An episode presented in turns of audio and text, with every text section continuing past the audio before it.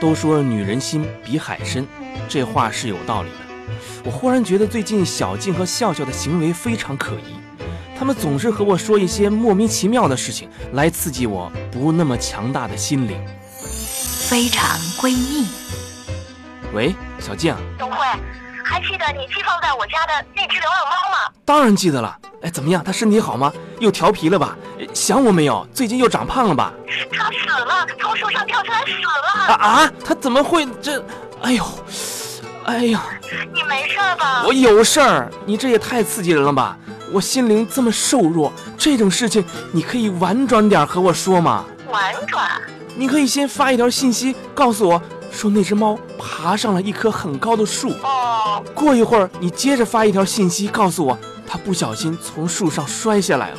然后呢？然后你再发一条信息说它抢救无效，离开了这个世界。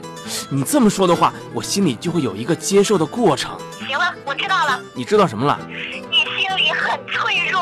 而其实你对我的了解还不够，我不是心理脆弱，我呢，实话告诉你吧，你那只猫活得好好的呢。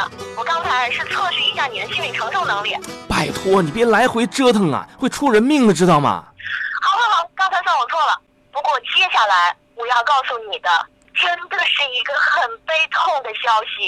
你送给我的那只鹦鹉爬上了一棵大树。啊啊，这不会又掉下来摔死了吧？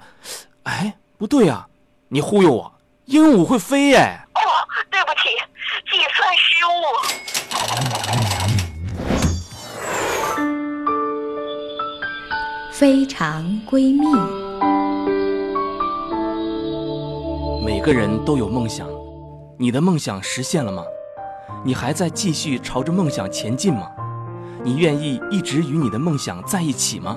你是不是已经丢失了你最初的梦想？请说人话，别每次说话都像念散文似的，行不行啊？小静，你别老是打击我好吧？